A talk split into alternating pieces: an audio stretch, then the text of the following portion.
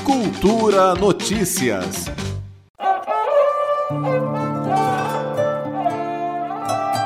Um espaço dedicado a contar a história de homens e mulheres que se aventuraram na construção do sonho chamado Brasília. Este é o Museu Vivo da Memória Candanga, que completa 30 anos este mês de abril.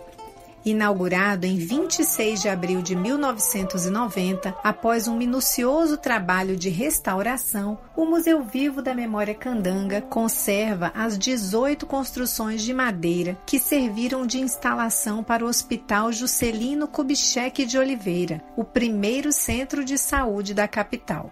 Construída em apenas 60 dias, a unidade de saúde foi inaugurada em 6 de julho de 1957 para prestar atendimento aos trabalhadores da construção civil. Em 1974, o Hospital Juscelino Kubitschek foi desativado completamente e na década de 1980, o conjunto arquitetônico foi tombado como patrimônio histórico e artístico do Distrito Federal. As charmosas casas de madeira coloridas do Museu Vivo da Memória Candanga guardam um acervo de fotografias e objetos que recontam a história de Brasília desde o seu marco zero. Entre as preciosidades estão fotografias de Mário Moreira Fontinelli, Peter Scher e Joaquim Paiva, que retratam todas as etapas da construção da cidade, o visitante também pode conferir documentos, móveis, louças e equipamentos originais do Hospital Juscelino Kubitschek e também do Brasília Palace, primeiro hotel da capital, projetado por Oscar Niemeyer.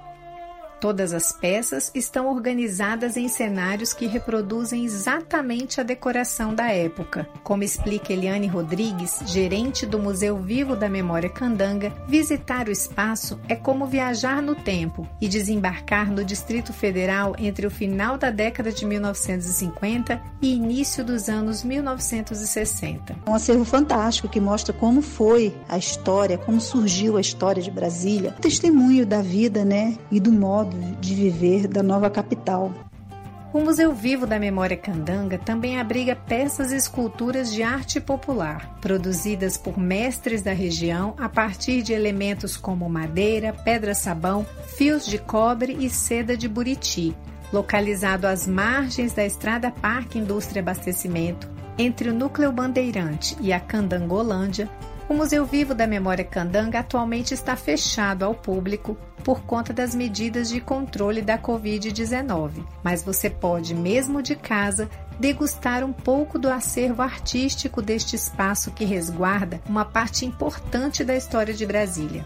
Basta acessar os perfis Museu Vivo da Memória Candanga no Instagram e no Facebook. Nita Queiroz para a Cultura FM. Cultura FM 100,9.